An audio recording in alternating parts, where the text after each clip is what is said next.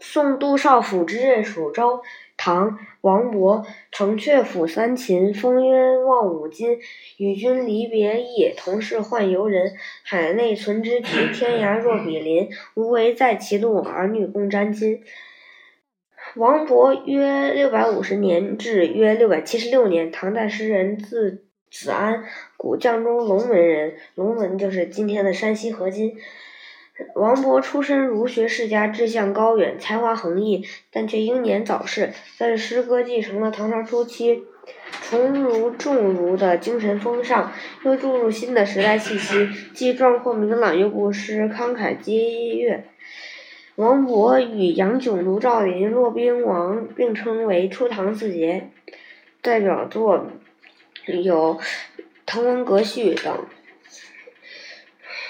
嗯。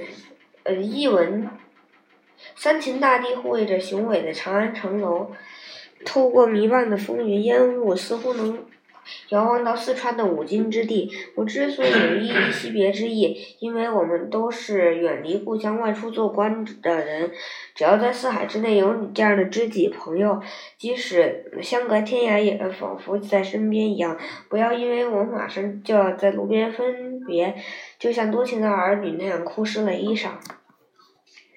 名句赏析：海内存知己，天涯若比邻。这是一首送别诗。诗人的朋友杜少府要去蜀州任职，诗人便在分别之时作此诗赠别朋友，以表劝勉，表达了诗人乐观豁达的胸怀及朋友间真挚的感情。古代交通不便，一旦分别就很难相见，所以送别诗一般带有浓厚的凄凉伤感情调。但是本诗一改古代送别诗中的悲伤色彩。五六两句境界从狭小变为宏大，情调从嗯凄恻转为豪迈。只要在四海之内有你这个知己，就算是天涯海角。也如同在身边一样，表达了诗人与朋友之间的友谊不受时间与空间的阻隔，是永恒的，表现了诗人乐观豁达的胸襟。这两句话也成为远隔山千山万水的朋友之间表达深厚情谊的不朽名句。